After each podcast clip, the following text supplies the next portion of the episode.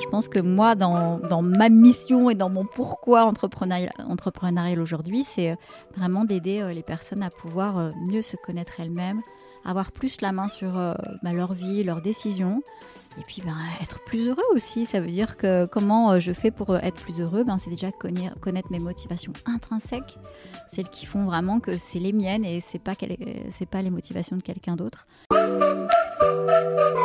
Bonjour et bienvenue sur le podcast Allez Vas-y.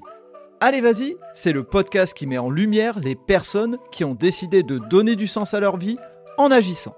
Dans ce podcast, vous entendrez des entrepreneurs, des bénévoles qui parleront de leur engagement et nous mettrons aussi en avant toutes les actions positives qui valent la peine d'être partagées. Un mercredi sur deux, retrouvez un nouvel épisode. N'hésitez pas à en parler autour de vous et à vous abonner à nos réseaux sociaux pour être informé des sorties d'épisodes. Et si vous voulez nous aider, 5 étoiles sur Spotify et sur Apple Podcast avec un commentaire, on est preneur. N'oubliez pas notre podcast sur le sport, tout un sport, avec un nouvel épisode chaque vendredi. Et pour terminer, allez découvrir notre nouveau produit qui s'appelle Votre histoire est un cadeau. Pour en savoir plus, rendez-vous sur Insta ou Facebook. Votre histoire est un cadeau, tout attaché. Allez, bonne écoute à vous Eh bien, je suis avec Virginie. Bonjour Virginie. Bonjour Fred et bonjour à tout le monde. Donc Virginie est la fondatrice de Color Me Happy et hum, je la reçois sur le podcast parce que j'ai trouvé, on a partagé hein, comme euh, avec des indépendants quand on est dans le même coin, région lilloise, euh, euh, on se boit un café et puis on échange et on partage. Et hum, quand tu m'as raconté ton parcours, j'ai trouvé qu'il y avait des choses qui étaient hyper euh, intéressantes à partager, enrichissantes à, écouter pour euh, des personnes qui voudraient se lancer et qui euh, n'avaient pas naturellement peut-être cette idée. Donc tu vas nous illustrer ton parcours, mais avant ça, on démarre tout le temps dans le podcast Allez vas-y par ce fameux portrait chinois. et la première question du portrait chinois, si je te dis un lieu, quel est le premier lieu qui te vient à l'esprit Alors, un lieu. Écoute, là, comme ça, sans trop réfléchir, euh, j'ai adoré découvrir la Réunion, l'île de la Réunion. J'y suis ah. allée à plusieurs reprises. J'ai eu cette chance. Euh, J'aimerais y retourner et ce sera pas pour tout de suite. Et mhm. puis après, il y a aussi la notion de, bah, il faut prendre l'avion, il faut s'organiser. En tout cas, la Réunion, pourquoi? Parce que j'ai vraiment euh, découvert une diversité, euh, ben voilà, en termes de paysages, en termes euh, bah, d'activités à pratiquer. Et bah, tu verras, mais tu le sais déjà, moi, la diversité, c'est quelque chose qui me nourrit, c'est-à-dire pouvoir changer et pouvoir avoir le choix justement de varier les plaisirs. Mais en gros, si je devais résumer un lieu, si c'était pas la Réunion, finalement, ça peut être partout ailleurs, euh, du moment qu'il y a un peu d'horizon, de la nature, du bleu, du vert, et que je puisse me poser et, être en quelques instants en contemplation. Ok. Plus important. Si je te demande un plaisir gourmand, il serait plutôt sucré, il serait plutôt salé, et ça serait quoi? Ah là là, il faut choisir, c'est horrible. Oh, tu, peux, tu peux donner un sucré, un salé si tu es gourmande. Alors, euh, plaisir gourmand, euh, écoute, moi je suis euh, plutôt fan de tout ce qui va être pareil, les, les, les, goûts particuliers, quand c'est bien travaillé, quand c'est subtilement amené. J'aime beaucoup les fruits de mer, par exemple, et puis après toute la cuisine qui va être la, la cuisine du monde. Encore une fois, de la découverte euh, et pourquoi pas aussi de l'inventivité. Je suis très fan de ça. Et après, en sucre, hmm, si tu m'emmènes avec un dessert avec du chocolat bien noir, forcément là je craque. C'est marrant, le chocolat il revient souvent dans les plaisirs gourmands. Euh, ok, et si je te demande une passion et ou un passe-temps? Ce serait quoi Alors, passion et ou passe-temps, en fait, j'en ai beaucoup. Euh, j'adore depuis toujours. Euh, je chante, je chante pour les gens qui me connaissent un peu ou beaucoup plus. Euh, bah, ils me connaissent avec souvent une chanson. je passe dans les couloirs, je chante. Donc ça, c'est plutôt quelque chose qui est ni une passion ni un passe-temps, c'est une espèce de passion passe-temps naturel. Euh, et puis après, euh, j'aime surtout tout ce qui va parler de créativité, le côté artistique. Euh, malheureusement, je ne mets pas assez en œuvre là maintenant dans mon temps libre, mais tout ce qui va ouvrir des espaces de créativité en fait. Inventer des choses nouvelles, voilà, laisser, laisser de nouvelles idées s'exprimer dans, dans tous les domaines.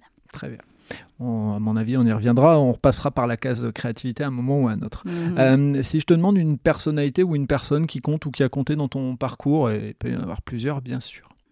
Alors, personne ou personnalité qui ont compté dans mon parcours. Je suis pas, euh, je suis pas tellement euh, fan ou, euh, tu vois, avec une, une, personne qui serait une figure d'inspiration. moi, ce que j'aime, c'est les, les, héros du quotidien, en fait. Mhm. Donc, il y a plein de personnes que je croise dans ma vie qui m'inspirent beaucoup. Et c'est vrai que beaucoup d'entre elles ont des caractéristiques d'entrepreneurs. Tu sais, cette notion de se fixer un objectif, et même si ça semble à la plupart des gens complètement dingue ou inatteignable de se dire bah en fait euh, allez je vais y aller je vais le faire. Et vous verrez je vais le faire moi, en fait, mes figures d'inspiration, c'est celle-ci. Et puis, j'ai eu aussi la chance, mais euh, je pense qu'on en parlera plus tard, de croiser certaines personnes sur mon parcours professionnel qui ont été vraiment des figures d'inspiration et des leviers dans ce que j'ai pu euh, finalement euh, construire aussi. tu auras le droit de les citer, bien sûr, puisque c'est ton podcast. Donc Merci. Et si je devais résumer, du coup, pour les figures d'inspiration, bah, en fait, c'est toutes les personnes qui sont entrepreneurs de leur vie, c'est-à-dire qui prennent la main sur leur vie, qui disent OK, allez, c'est parti, c'est moi qui vais, qui vais qui va mettre le ton. Ok, c'est une bonne synthèse. Euh, avant de te laisser parler de ton parcours, euh, une question sur l'entrepreneuriat pour toi. Euh, depuis de, longues années, est-ce que c'était un rêve? Mm. Est-ce que c'est quelque chose que tu n'avais jamais imaginé et c'est arrivé comme ça? Ou est-ce que tu as baigné dedans familialement, donc forcément tu as été influencé? Donne-nous un petit peu ton, ton background, si on peut dire, mm-hmm. pour parler avec des mots américains, sur l'entrepreneuriat. Alors mon background, euh, bah, écoute, mes parents sont pas du tout, du tout entrepreneurs. Hein. ils sont d'un milieu euh, simple et modeste, plutôt ouvrier. Donc euh, pour eux, dans leur vision, euh, un entrepreneur, c'était un patron. Donc, euh, il y a un peu la barrière avec les ouvriers et le patron. Donc, moi, j'étais plutôt du côté euh, ouvrier de par mes parents. donc, pas du tout un environnement qui a poussé à ça. en fait, ça fait même là, c'est la troisième fois que j'ai créé mon entreprise, en fait. et la première fois, c'est arrivé par opportunité. En fait, pas vraiment par opportunité. D'ailleurs, je reprends ça, c'est que c'est arrivé parce que sur mon parcours j'évoquerai tout à l'heure, euh, je devais être embauchée dans une structure et ça ne s'est pas fait. Et du coup, j'ai créé ma première activité euh, artisanale à ce moment-là euh, pour finalement ben, me, fabriquer mon emploi, mmh, me fabriquer mon activité sur mesure. Mmh. Donc j'ai été deux fois artisan et la deuxième fois quand j'ai fermé, je me suis dit, bon, plus jamais j'entreprendrai. Et puis, bah, force est de constater que je n'ai pas euh, respecté ma parole, puisque quelques années plus tard, j'y suis retournée, euh, cette fois avec euh, une autre activité dont j'aurai l'occasion de parler tout à l'heure. Ok, et ça permet de rappeler aussi que être entrepreneur, des fois, c'est juste être son propre entrepreneur, parce que souvent on parle de patron, et dans la tête des gens, le patron, c'est celui qui a plein de salariés et autres, et il y a plein de cas de sociétés où on est tout seul, et pour autant on a créé quand même une société, donc on est son propre patron, si on peut dire ça comme ça, mais voilà, ça permet de rappeler aussi qu'il y a cette, euh, cette notion-là, on se crée son propre job sans l'objectif pour certains d'embaucher, sans la possibilité des fois d'embaucher, ça dépend, mais voilà, c'est euh, important de le rappeler. Donc euh, bah, je vais te laisser la main, nous partager ton, ton parcours de manière synthétique, hein, parce qu'on a parlé avant, tu as un parcours avec plein d'aventures et on pourrait en parler pendant des heures, mais l'idée c'est de, de, nous parler un petit peu de tout ce que tu as appris en chemin, et notamment le fait d'avoir d'avoir aussi euh, expérimenté plusieurs fois l'entrepreneuriat euh, t'a certainement euh, servi, donc tu vas pouvoir nous en parler. Mais l'idée, voilà, c'est de, de, nous expliquer un petit peu par où tu as sinué. Ça marche. Alors, euh, comment ça a démarré? Ben, En fait, euh, j'ai passé mon bac, un bac scientifique. Hein. J'avais pas de difficultés particulières, plutôt des facilités à l'école. Mhm. Donc, j'ai suivi la voie euh, qui, comme on disait à l'époque, ouvrait le plus de portes possible. Seulement, moi, j'avais déjà mon idée. En fait, moi, je voulais être artiste, tout simplement. Quand j'ai dit ça, mes parents, ils m'ont dit bah, c'est pas un métier. Donc, clairement, tu vas faire des études sérieuses et puis tu dessineras après le travail. Euh, bon, voilà, j'ai obtempéré. Donc, effectivement, j'ai fait des études scientifiques. J'ai commencé par médecine et c'était pas du tout euh, le, parcours pour moi. J'ai poursuivi par des études de biologie appliquée, option industrie agroalimentaire et biotechnologique. Ça m'a ouvert à beaucoup de connaissances générales et notamment euh, quand même des connaissances sur et bah, le corps humain et l'alimentation, etc. Mais ok, je savais faire, mais je n'aimais pas particulièrement. Et peut-être qu'on y reviendra parce que ça, Mhm. c'est vraiment un des outils que j'utilise aussi beaucoup aujourd'hui dans mes accompagnements. Euh, comment ça s'est poursuivi? Bah, En fait, j'ai obtenu mon diplôme, je l'ai donné à mes parents, et puis en fait, j'ai commencé à travailler en boutique de décoration d'intérieur parce que c'est là où j'ai trouvé le plus d'opportunités pour aller euh, travailler sur la couleur, les matières, déjà le conseil, et puis euh, finalement créer des, des vues d'ensemble qui allient le côté utile et agréable, le côté euh, coloré. Euh, et puis en fait, après j'ai fait une formation pour euh, renforcer euh, le côté justement décoration architecture d'intérieur. Je devais effectivement être embauchée chez l'un des maîtres de, de stage que j'avais suivi. Et puis à ce moment-là, ça ne s'est pas fait. C'est là où je me suis décidée à créer ma première structure artisanale. Donc j'ai lancé, à l'époque, c'était au fil et à mesure, qui était une structure artisanale en décoration d'intérieur. Euh, et donc, Quel âge tu avais à ce moment-là? Alors à ce moment-là, j'avais, euh, je venais d'avoir mon deuxième enfant, Auguste, et quelques semaines après est née mon entreprise. Euh, et donc en fait, j'avais à ce moment-là 29 ans, mariée avec le papa de mes enfants, et donc euh, nous avions une maison. J'avais installé mon atelier à cet endroit. Euh, et puis ça n'a pas duré très longtemps. Non pas que ça ne me plaisait pas ou je n'avais pas de clients, parce que j'avais aussi lancé cette activité parce que j'avais déjà en fait des clients qui étaient présents. Donc ça c'était un- une très bonne chose. Mais le papa de mes enfants à l'époque, euh, travaillant dans une grosse euh, société, a fait beaucoup de déplacements en France. Et donc, ben, on a fait régulièrement euh, nos valises pour aller dans une autre ville. Donc, mon activité, au début, je l'ai conservée euh, pour, euh, en espérant la pérenniser là où nous étions installés. Ça a été beaucoup moins facile, donc j'ai fini par fermer. Euh, et puis, on a fait plusieurs fois, euh, en fait, euh, des déplacements en France pour revenir aussi à plusieurs reprises en métropole lilloise. Donc, ensuite, j'ai repris, en fait, j'ai alterné à chaque fois entre entrepreneuriat et salariat. J'ai travaillé aussi pour l'Association des paralysés de France, pour l'APF, où j'ai accompagné donc des adultes en situation de handicap sur des projets de, euh, de- d'aménagement d'espace, euh, d'événementiel. Euh, ça s'est arrêté un moment. J'ai décidé de, d'arrêter cette activité salariée parce qu'il y a eu une, voilà, des frottements avec, les, avec mes valeurs, avec ce que je voyais dans cette mission et la réalité du terrain. Ce Et à que ce tu veux moment-là- dire, parce que c'est important aussi, hein, je pense Oui. on en avait parlé tous les deux, euh, c'était juste euh, une question de entre les ambitions, ce qu'il y avait à faire pour les gens et la réalité euh, financière. euh, on en avait parlé tous les deux, hein, il n'y avait pas d'alignement, c'est ça euh, C'était Bah, disons que c'était assez compliqué quand même euh, d'être dans l'authenticité, dans vraiment se donner les moyens en termes de temps aussi Mhm. et de moyens matériels et financiers, d'avoir une réelle efficacité. Je pense que ça me caractérise beaucoup, c'est de dire quand je fais quelque chose, j'ai envie qu'il y ait un retour sur investissement, quelque chose de concret, qui soit aussi utile et donc qui ait du sens. Cette notion de sens, elle revient sans cesse dans mon parcours, mais c'est que bien plus tard que je l'ai identifiée comme telle en fait. Donc on mettra le doigt dessus, mais c'était important de, dire pourquoi ça, ça, ça n'était plus aligné avec tes valeurs. Exactement. Euh, et donc une fois que tu quittes euh, cette structure, tu... c'est là où tu recrées une deuxième fois une activité, c'est ça? Exactement. Euh, j'ai créé une nouvelle entreprise euh, qui s'appelait Chapagri, euh, toujours dans la décoration d'intérieur, un petit peu, un peu d'aménagement d'intérieur, surtout pour les particuliers, quelques professionnels, mais assez peu finalement. Euh, et cette activité, bah, en fait, je l'ai développée et j'ai aussi commencé plus de partenariats. Donc là, à ce moment-là, je suis encore solo entrepreneur, artisan, mais je, commence quand même à développer des partenariats. Parce que quand on est euh, entrepreneur et qu'on est solo entrepreneur, bah, en fait, on a quand même, euh, pour beaucoup d'entre nous, ce point commun qui est euh, ce sentiment de solitude.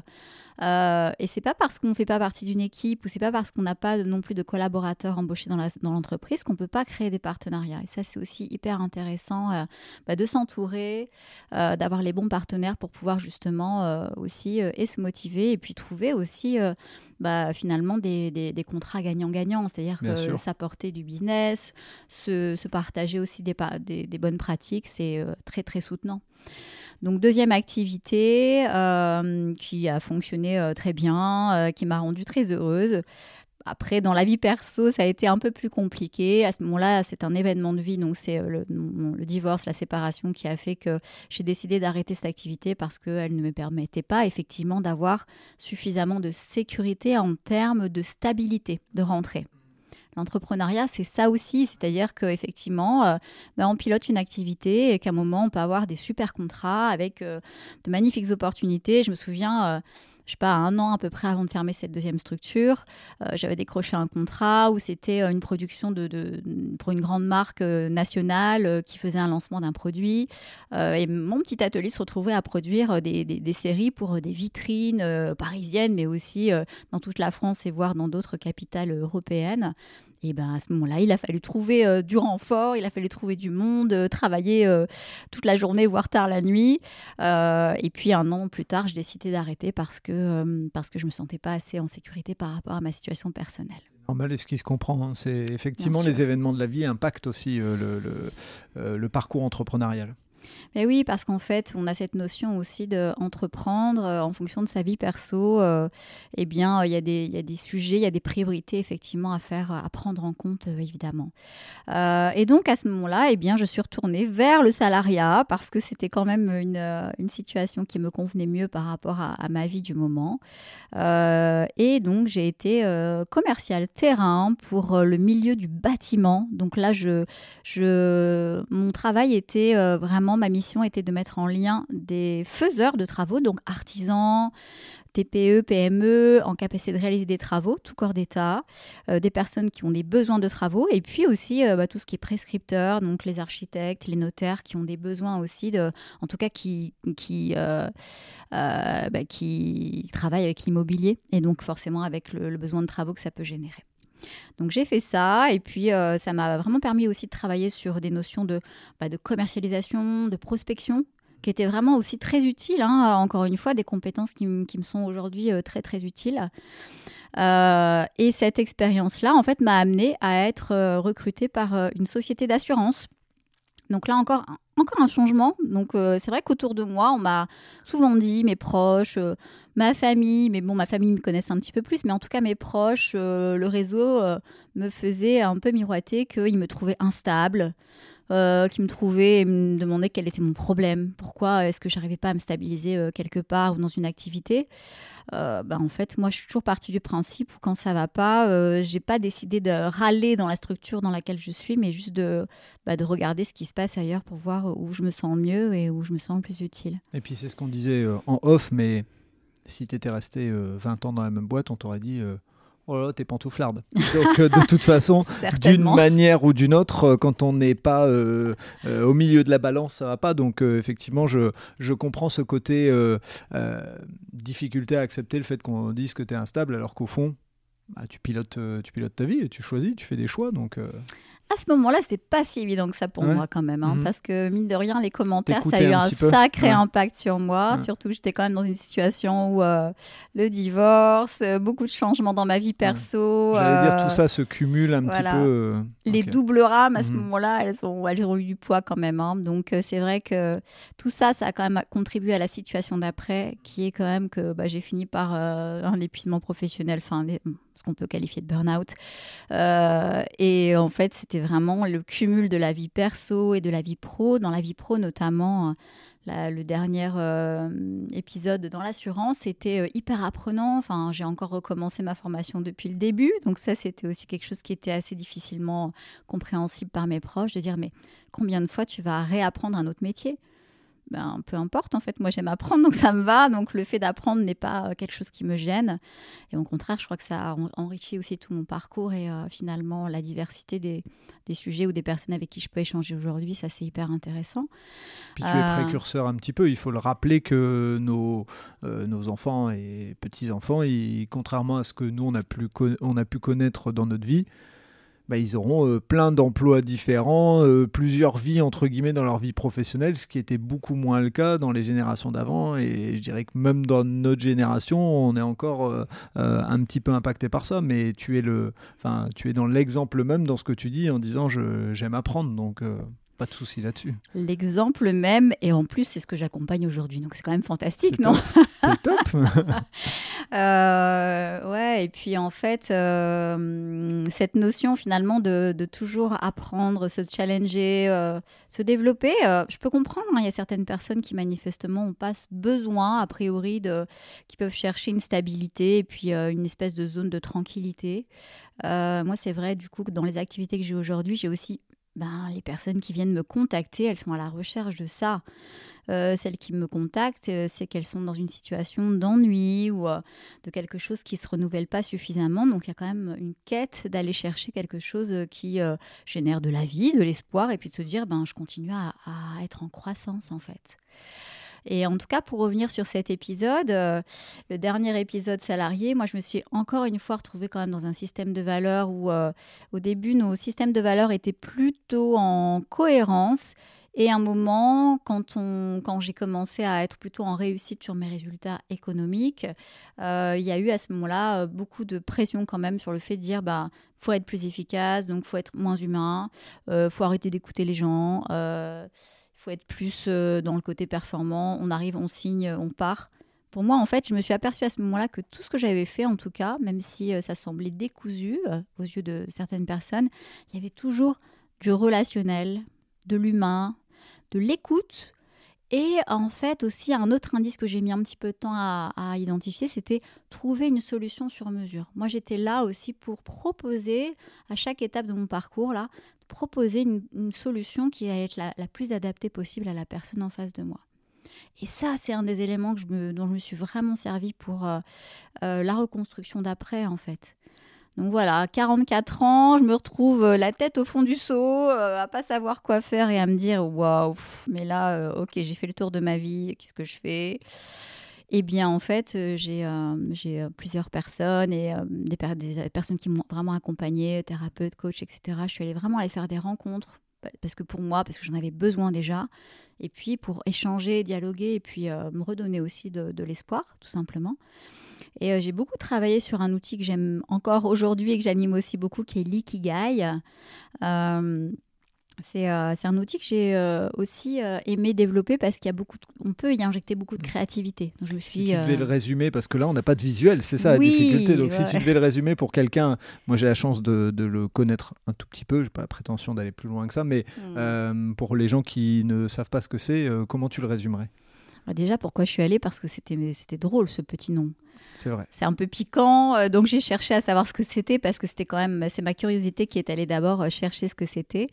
Euh, et finalement, l'ikigai, c'est un outil de développement personnel, mais mhm. avant toute chose, c'est une philosophie de vie. On la retrouve notamment dans les zones des super centenaires. Et mhm. là, on parle d'Okinawa, Ojimi, donc Okinawa, archipel du Japon. Mhm. et finalement, c'est d'observer comment ces personnes qui, qui dépassent allègrement les 100 ans restent dans une vie, restent avec un état d'esprit positif et continuent à être mobiles et en interaction.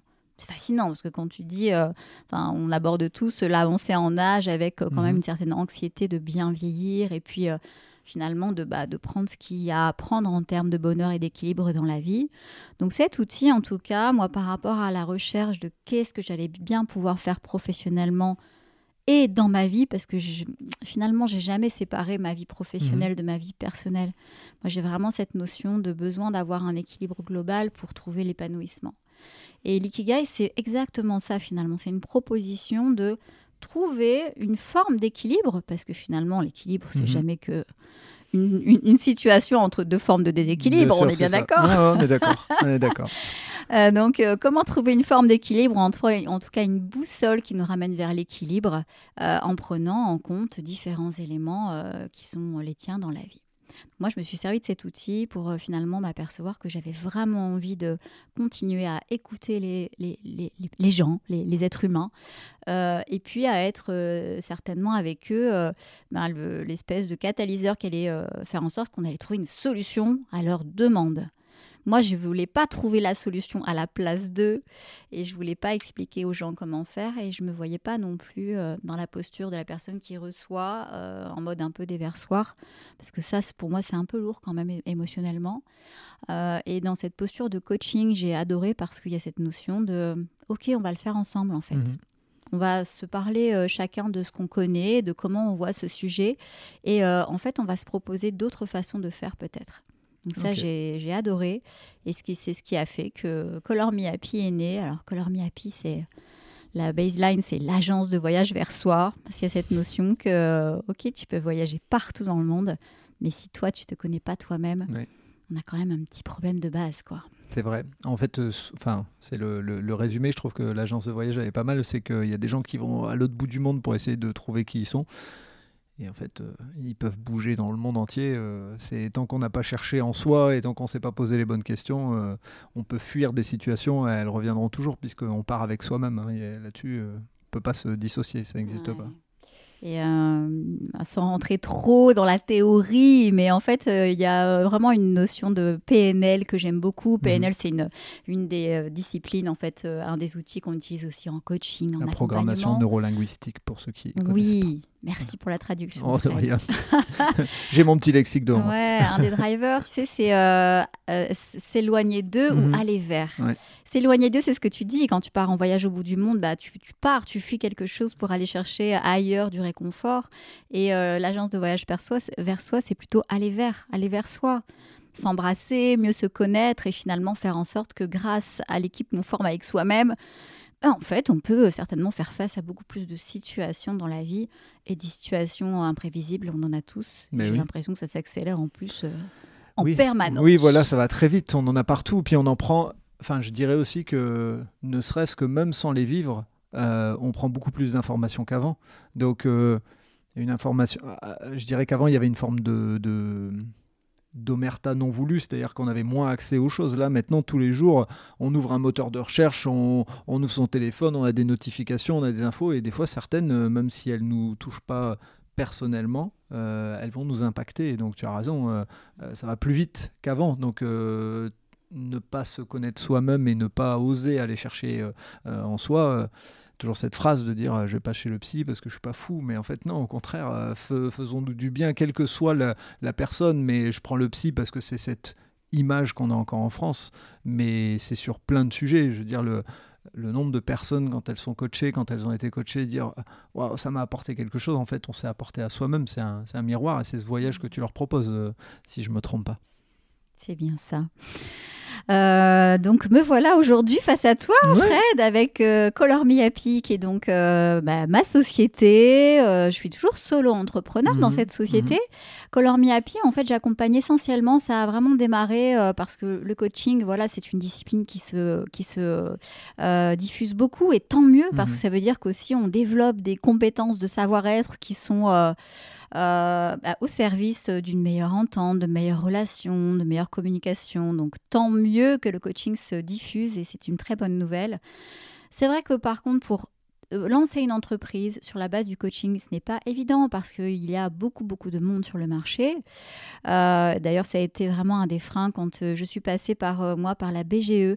Euh, en fait, troisième entreprise créée, Color Me Happy.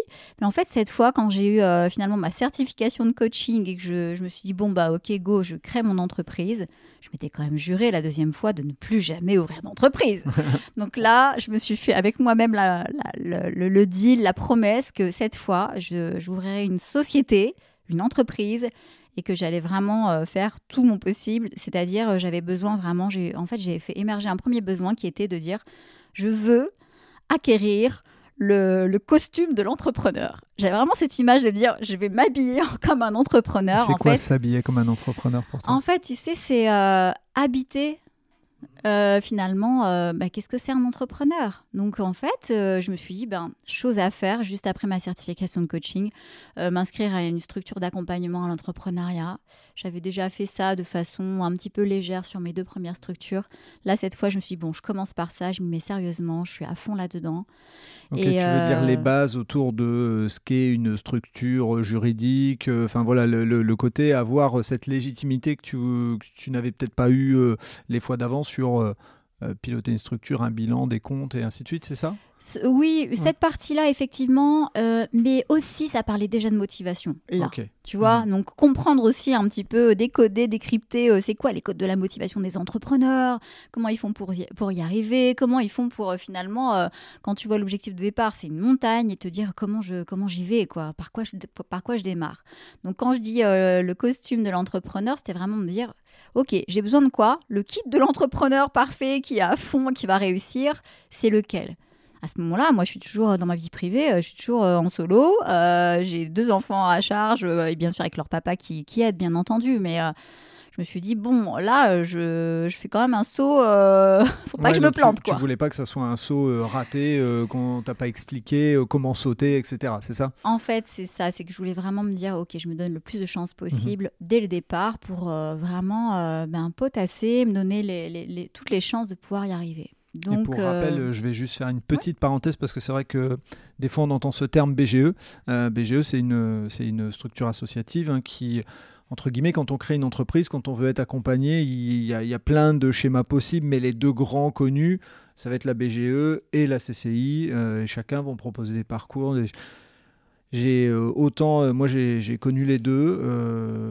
je pourrais faire des feedbacks sur les deux, mais ça serait peut-être engageant, alors qu'au fond, des fois, ça dépend des rencontres avec les personnes. Mmh. mais c'est important de, de, se dire que moi, je dirais que le, la chose la plus importante, c'est d'aller taper aux deux portes c'est pas faire une seule porte euh, pour, pour juste euh, et après je ferme la parenthèse et je te redonne la parole mais c'est important de pas dire euh, je vais vers une structure et je reste avec eux parce que si à la fin ça marche pas bah c'est dommage il y avait peut-être une autre structure qui a marché et inversement. Je veux dire pour moi de mon point de vue c'est c'est bien d'aller ils font des réunions d'information etc ils expliquent comment ils fonctionnent et je dirais que le meilleur truc et comme ça. Après je, je ferme cette parenthèse mais c'est vraiment d'être challengeant. Euh, c'est vraiment de dire euh, euh, là vous me dites ça, pourquoi vous me dites ça Et si je dois faire cette formation de 5 jours et de l'autre côté on me dit 3 jours, pourquoi vous il y a 5 jours on va voir quoi et de l'autre côté il y a 3 jours.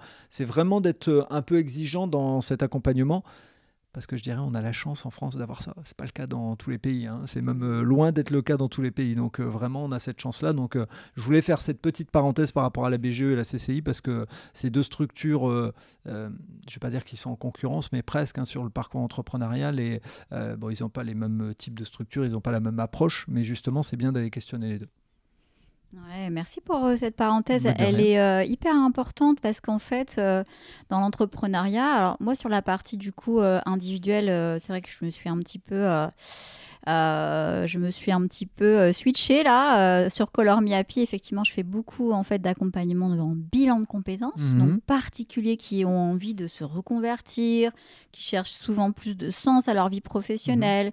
avec souvent certainement une frustration de ne pas pouvoir être plus significatif aussi dans leurs décisions, dans leurs propositions, dans leur structure. Du coup, dans ces personnes que j'accompagne, il y en a quand même pas mal. Allez, on va se dire un tiers, 25-30%, on va dire, qui se destinent à ouvrir leur entreprise. Donc c'est quand même important. Je l'ai moi-même euh, donc vécu, ce que tu partages, BGE, CCI, en tout cas, effectivement, on a des, structures d'accompagnement et ça, c'est hyper précieux. Euh, j'ai pas mal de personnes qui me disent, bah non, moi, je souhaite pas trop, je veux faire mon truc à ma façon, etc après, quand on n'a jamais été entrepreneur et qu'on n'a pas forcément dans son environnement proche des entrepreneurs, c'est pas évident de comprendre. C'est tout un, finalement, c'est tout un univers qu'on ne connaît pas quand on a été salarié. Donc, il y a beaucoup d'informations à aller chercher. Donc, moi, je me suis fait accompagner par la BGE parce qu'en fait, j'avais déjà fait ça dès ma première structure artisanale. Et tu vois, comme tu disais, c'est une histoire de rencontre. En fait, ma conseillère de l'époque, j'ai pu la voir euh, sur la deuxième et la troisième entreprise. Donc, en fait, elle m'a vu aussi évoluer euh, moi, j'ai adoré notre, la, façon dont on a travaillé ensemble. Et donc, en fait, j'ai choisi la BGE parce qu'elle était là et que c'était une histoire de rencontre et qu'on fonctionnait bien ensemble. Et c'est comme dans une entreprise. Des fois, on va aller dans une entreprise, on va dire elle est nulle cette entreprise. Et puis l'autre à côté va dire elle est géniale parce que bah, dans un établissement, vous avez un super directeur et dans un autre, vous avez un mauvais directeur. Et puis voilà, donc la BGE, la BGE ou la CCI, c'est un peu la même chose. Par contre, ça dépend ce qu'on a comme besoin. Il y a des fois des, des entreprises avec des certifications, de la technicité, etc. C'est là où il faut vraiment aller questionner et se renseigner. Mais si on est dans quelque chose où on est dans de l'humain et autres, la relation, elle est primordiale. Et tu as raison de préciser, euh, j'aime bien ce que tu as dit aussi, c'est d'être exigeant en fait. C'est mhm. pas parce que c'est gratuit ou parce que c'est mhm. offert qu'il faut se laisser faire. Alors, euh, je voilà, tout va bien avec la BGE, la CCI. Hein. j'ai beaucoup de contacts mhm. d'ailleurs, et puis j'ai eu la chance aussi de pouvoir euh, travailler ensuite avec les deux. mais moi, je sais qu'il y a un moment où, après l'accompagnement BGE, je suis aussi rentrée en couveuse, donc à l'incubatest BGE, et j'ai démarré avec une personne avec qui ça n'allait pas, ça fonctionnait pas. Et là, je leur ai dit, écoutez, soit on réussit à changer euh, de personne qui m'accompagne, soit j'arrête parce que c'est ça me dessert plutôt qu'autre chose. La couveuse, on va expliquer, hein, c'est en fait euh, le moment où on se retrouve dans l'idée de pouvoir commencer à entreprendre, mais le nom et la structure, c'est celui de la BGE. Donc ça veut dire qu'on peut facturer parce que on dépend du SIRET de la BGE. On peut acheter du matériel. Alors c'est un peu des fois complexe. Moi, par mmh. exemple, qui devais acheter du matériel, c'était compliqué parce qu'il fallait que je demande un devis, que je l'envoie à la BGE, qui répondent. Alors quand des fois il y a du stock sur un produit, au moment où on a la validation de la BGE, on arrive, ah, il n'y a plus le produit, ah, mais prenez l'autre à côté. Ben non, il faut que je redemande un devis, etc. Donc ça dépend en fait de la structure, mais encore une fois, tu as raison, euh, c'est important d'expliquer que la couveuse, ça existe. Ça veut dire qu'on n'a pas besoin de créer sa structure pour commencer à facturer quelqu'un, puisqu'on se sert du numéro de SIRET de la BGE, de la couveuse de la BGE. En fait, là, euh, dans l'entrepreneuriat, vraiment cette notion qu'on euh, que on n'est pas obligé de tout de, réinventer l'eau chaude à chaque mmh fois, quoi. Mmh et même dans les entrepreneurs euh, que je côtoie aujourd'hui, et je pense à certains de mes clients en bilan de compétences aujourd'hui, on n'a pas tous une capacité à inventer, à avoir la bonne idée, à savoir comment faire pour être entrepreneur. Aujourd'hui, par exemple, j'ai plusieurs personnes que j'accompagne et qui euh, voudraient entreprendre parce qu'ils ont vraiment cette âme, ils ont cette envie de pouvoir décider, d'avoir la main sur leur destin et puis d'aller chercher la réussite hein, des, personnes qui sont dans l'audace et dans l'envie de parier et qui se tournent plutôt vers des franchises parce qu'ils ne se sentent pas l'âme d'un créateur, ils se sentent pas l'âme d'une partir d'une copie blanche où il n'y a rien dessus. Euh, donc là, encore une fois, euh, ben, en fait, il y en a un peu pour tout le monde. Et je ferai la petite parenthèse du souffle du Nord, puisque normalement le podcast aura déjà été diffusé. Euh, on discute dans le podcast de. Ben, on peut entreprendre en créant une asso. Parce qu'une eh asso, elle peut avoir des salariés. La Croix-Rouge, c'est une très très grosse asso. Il y a plein de salariés. Donc aujourd'hui, il y a de plus en plus de jeunes, a priori, sur des missions écologiques ou qui ont du sens, ben, qui créent une asso, qui se dégagent du salaire avec l'asso mais l'objectif, c'est pas de faire des bénéfices. C'est ça la différence entre une asso et une entreprise. Mais on peut entreprendre de n'importe quelle manière. Donc je te rejoins et c'est hyper important ce que tu viens de dire. Pas besoin d'avoir l'idée. On peut aussi se limiter la casse en disant je crée une asso. Euh, je deviens salarié de cette asso euh, parce qu'une asso c'est plus simple à créer. Et puis je vois ce que ça donne. Et si je vois que ça marche pas, bah, je m'arrête. Et les conséquences de fermeture d'une asso par rapport à une entreprise ou autre, elles sont moins lourdes financièrement. Donc euh, voilà, tu as raison. Il y a plein de manières d'entreprendre et c'est hyper intéressant de le dire. Et il y a tellement plein de manières d'entreprendre, c'est qu'aujourd'hui, ça répond aussi de plus en plus euh, à vraiment des inspirations, à mmh des vocations. Donc, euh, moi, j'ai eu l'occasion, notamment l'année dernière, de rencontrer des personnes qui œuvrent au sein de coopératives d'entreprises. Mmh Donc là, on a aussi un autre modèle qui existe. Euh, un peu comme la couveuse BGE, mais sur un modèle coopératif. Il y a différentes structures qui existent, qui permettent de limiter le risque, d'être accompagné et d'œuvrer notamment euh, dans euh, des secteurs utiles et qui vont être proches, par exemple, de l'ESS, l'économie sociale et solidaire, euh, qui vont aussi euh, défendre euh, les notions de, par exemple, je ne sais pas, de QVT, d'insertion, qualité de mhm. vie au travail, mais aussi la RSE. et là, on est vraiment dans tout ce qui va créer du sens au travail, dans la notion du respect, de l'humanité, etc. Donc, il y a quand même énormément de choses qui se font aussi, à la fois pour les salariés, mais pour les créateurs d'entreprises.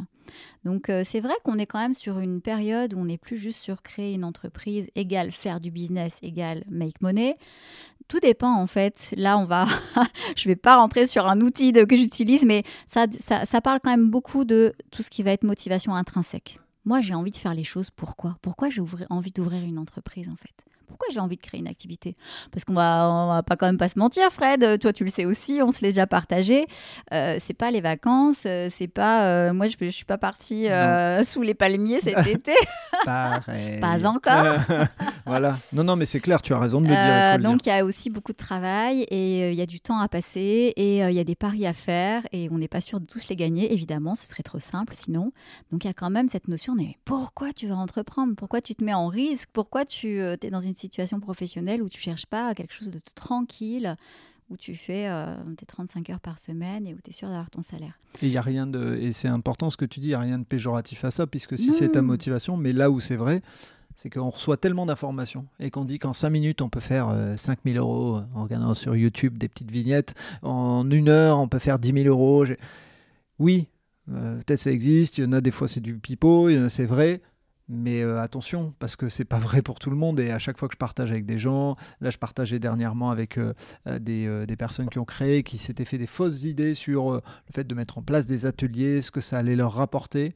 Puis ils se sont rendus compte que économiquement le marché, c'était au lieu de rapporter 500 euros par atelier, c'était plutôt 150 à 200.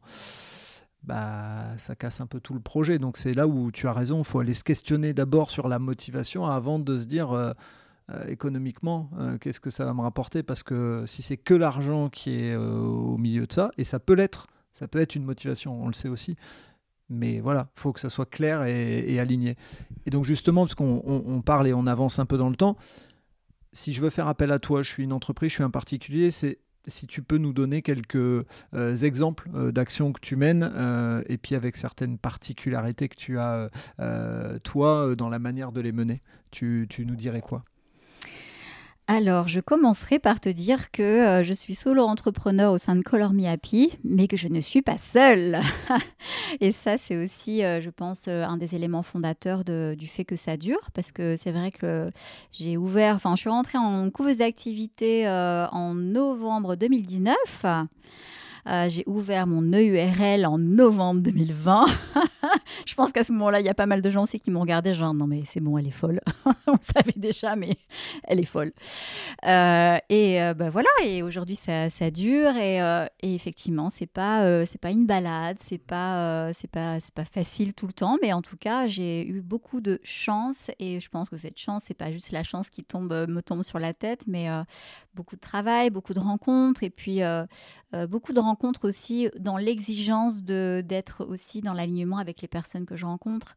Donc j'ai eu la chance très rapidement euh, finalement de travailler avec Tremplin RH à Marc-en-Barœul, euh, chez qui je me suis formée euh, à la conduite de bilan de compétences et qui m'ont aussi très gentiment et de façon, je sais pas, comme, comme dans une famille professionnelle, j'ai pu aussi travailler pour eux sur les accompagnements bilan de compétences, donc en parallèle de ceux que je mène au sein de Color Me Happy. et puis, ben, aujourd'hui, je travaille aussi avec Emovea, qui est un organisme de formation. Euh, et là, en fait, moi, ça me permet aussi de varier beaucoup les propositions. Euh, j'ai toujours eu, enfin, j'ai toujours aimé euh, accompagner en individuel, mais le collectif est une dimension encore différente et qui est aussi, je trouve, très puissante dans justement les interactions, de l'intelligence collective, dans les échanges qu'on peut, qu'on peut avoir. Donc rapidement, en fait, à la création d'entreprise, j'ai lancé des ateliers Ikigai justement ouvrir euh, à des personnes qui sont intéressées par euh, trouver du sens, trouver du plaisir et de l'équilibre dans sa vie. Euh, et puis là, récemment, je me suis formée aussi à la fresque du facteur humain. Donc ça, c'est un, un, outil qui est, qui est, tout récent et qui explique finalement pourquoi nous, êtres humains, on a beaucoup de mal à mettre en œuvre les changements dans notre vie. Et ça, tu vois, je peux, le, je peux le proposer à des particuliers qui ont vraiment plus des intentions de développement personnel et professionnel. Mhm. Mais je le propose aussi en entreprise parce que ce sont des thématiques, de toute façon, des changements dans l'entreprise. On en a partout et à toutes les, toutes les échelles. Mhm. Euh, et donc avec Emovea, aujourd'hui maintenant, j'ai aussi la chance de pouvoir proposer, euh, avec Nathalie Bourdelat avec qui je travaille, euh, tout ce qui va être animation autour de mieux se connaître soi pour mieux se sentir au travail et aussi mieux interagir en équipe avec les autres. Là, on va parler de bah, tout simplement d'équilibre et d'épanouissement au travail, réaliser son potentiel au travail, mais en individuel, mais surtout et surtout en équipe en fait. Donc ça veut dire que là on est sur comment on fait pour être en cohésion, travailler bien ensemble. Donc là on va parler d'outils qui s'appellent par exemple le disque et les forces motrices. On va parler des styles comportementaux. Là on parle de bah, qui je suis, comment je me comporte, comment je communique. Encore une fois, l'idée c'est toujours d'avoir cette notion. Le, schéma il est toujours un peu le même mieux comprendre ce qui se passe chez moi, euh, avoir une vision euh, bienveillante et constructive de ce qui se passe chez moi, pouvoir, si, je suis partant avec ça, apporter des améliorations. Et puis après, mettre en action, s'entraîner pour, avec les autres, pouvoir euh, finalement développer ce que j'ai envie de développer pour me sentir plus moi-même, plus heureux, plus épanoui. Et tout ça, en fait, c'est finalement c'est au service de l'entreprise puisqu'on est vraiment en train de travailler sur l'imitation des risques psychosociaux, bah, que les gens se sentent mieux au travail, qu'ils aient moins de stress, qu'ils ressentent moins l'envie de se dire euh, non mais là j'en peux plus, il faut que j'arrête, ou même qu'ils subissent des, burn-out ou ce genre de, difficultés. Euh, je pense que moi, dans, ma mission et dans mon pourquoi entrepreneurial, aujourd'hui, c'est vraiment d'aider euh, les personnes à pouvoir mieux se connaître elles-mêmes avoir plus la main sur bah, leur vie, leurs décisions. Et puis, ben, être plus heureux aussi. Ça veut dire que comment je fais pour être plus heureux? Ben, C'est déjà connaître mes motivations intrinsèques, celles qui font vraiment que c'est les miennes et ce n'est pas, pas les motivations de quelqu'un d'autre. Pour finalement me mettre le plus possible sur des rails. Je mets des guillemets qui ne se voient pas ici sur les rails parce que les rails aujourd'hui ils sont souples et ils sont euh, adaptables à tout instant évidemment. Avant de terminer, Virginie, moi je, je sais, puisqu'on a parlé en off, quand on s'est rencontré la première fois, on a discuté un petit peu de ce qu'on faisait, et j'ai trouvé super intéressant, parce qu'en plus il y a un lien commun avec une personne qui est, euh, qui est venue sur le podcast. Euh, tu fais du théâtre d'impro, et puis tu chantes aussi, tu en as parlé tout à l'heure que tu chantais dans les couloirs, mais tu, tu, fais plus que juste chanter dans les couloirs.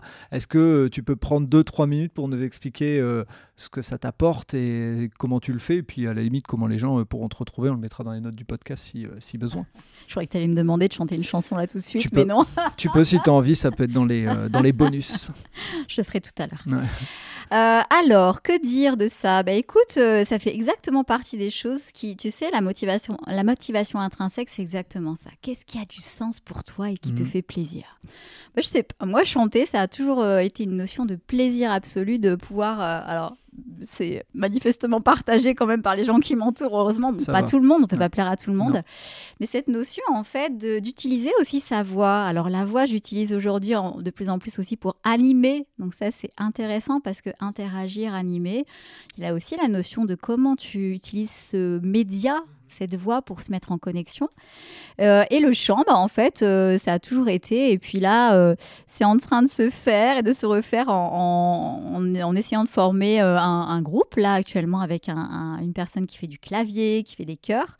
Donc, on se challenge sur le fait de monter un répertoire parce que ça a été le cas auparavant. J'ai eu différents groupes dans lesquels on a répété, mis au point des, des, reprises hein, pop-rock, essentiellement internationales, et puis pouvoir faire ensemble et s'amuser, en fait. Tu vois, il y avait cette notion, encore une fois, de faire ensemble, se challenger, réussir à produire quelque chose de concret qui puisse euh, euh, donner du plaisir aussi, partager du plaisir à d'autres. Et le théâtre d'impro, eh bien, en fait, ça faisait longtemps que euh, j'ai vu différentes fois des représentations et ça m'a, dans le côté créatif, dans le côté on part de rien et on ne sait pas ce qui va se passer, mais ça va donner quelque chose. Moi, ça m'a toujours fasciné.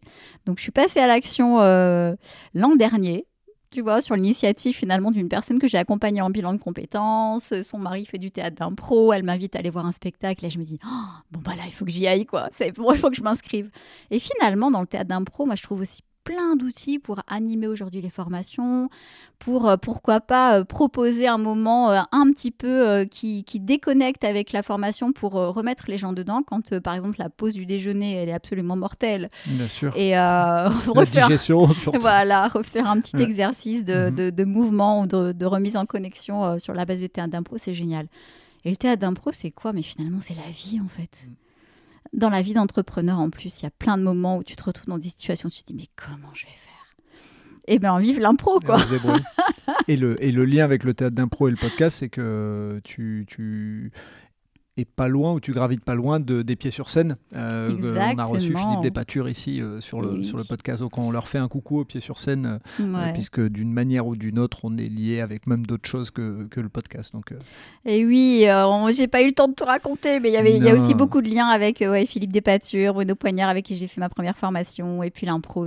En fait, tu sais, quand tu vois tout ça, tu dis, mais en fait, il y a toujours des éléments dans notre vie, tout est là en fait et on se sert d'un élément au fur et à mesure où sur notre chemin ça devient cohérent, ça devient logique. Tu te dis bah oui, c'est bon, c'est maintenant.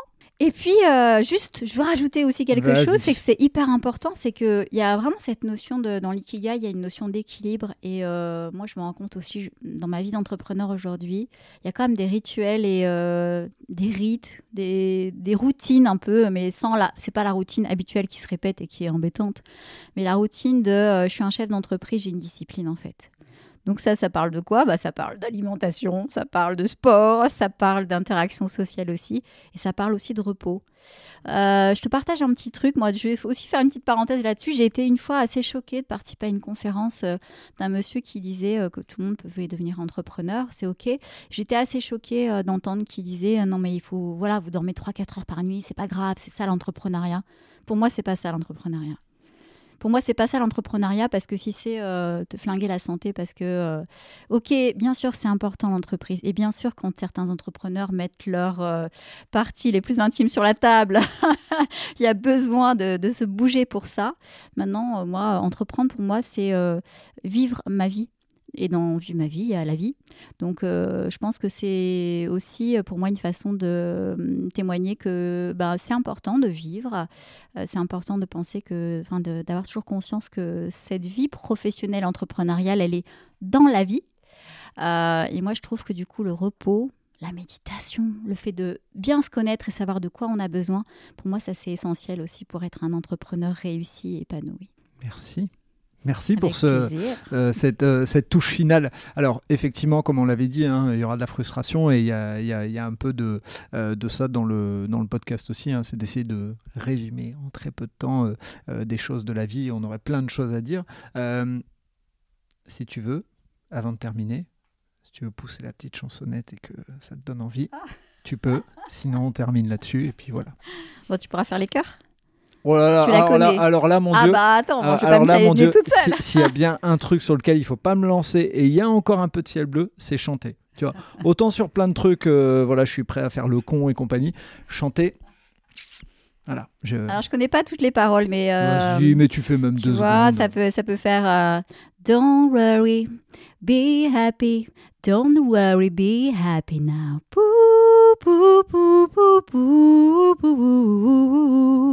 Don't worry. Be happy. Et surtout, fais ce que tu veux dans la vie et qui te fait plaisir.